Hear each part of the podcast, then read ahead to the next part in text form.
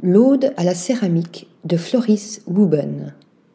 Né en 2009 à Amsterdam, le studio Floris Wooben est connu pour sa pratique innovante du design à travers des pièces exceptionnelles en céramique qui interrogent les limites de la forme et de la fonction.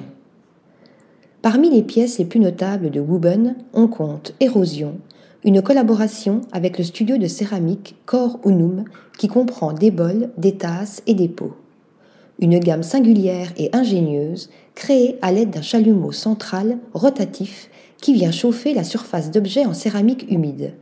Aussi, il serait dommage de ne pas évoquer Throne, aussi baptisée structure 127.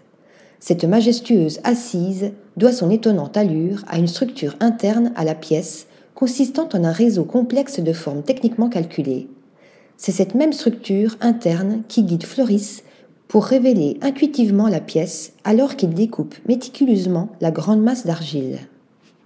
Autre sublime projet, Ceramic Current, né lors de la résidence de l'artiste à Arita au Japon, des gouttes tombées à la surface de ses créations ont donné naissance à d'étonnantes sculptures à l'allure hérissée, une expérience qu'il a poussé à développer avec le Saga Ceramics Research Laboratory un séchage plus rapide et ainsi donner naissance à un tout nouveau type de porcelaine.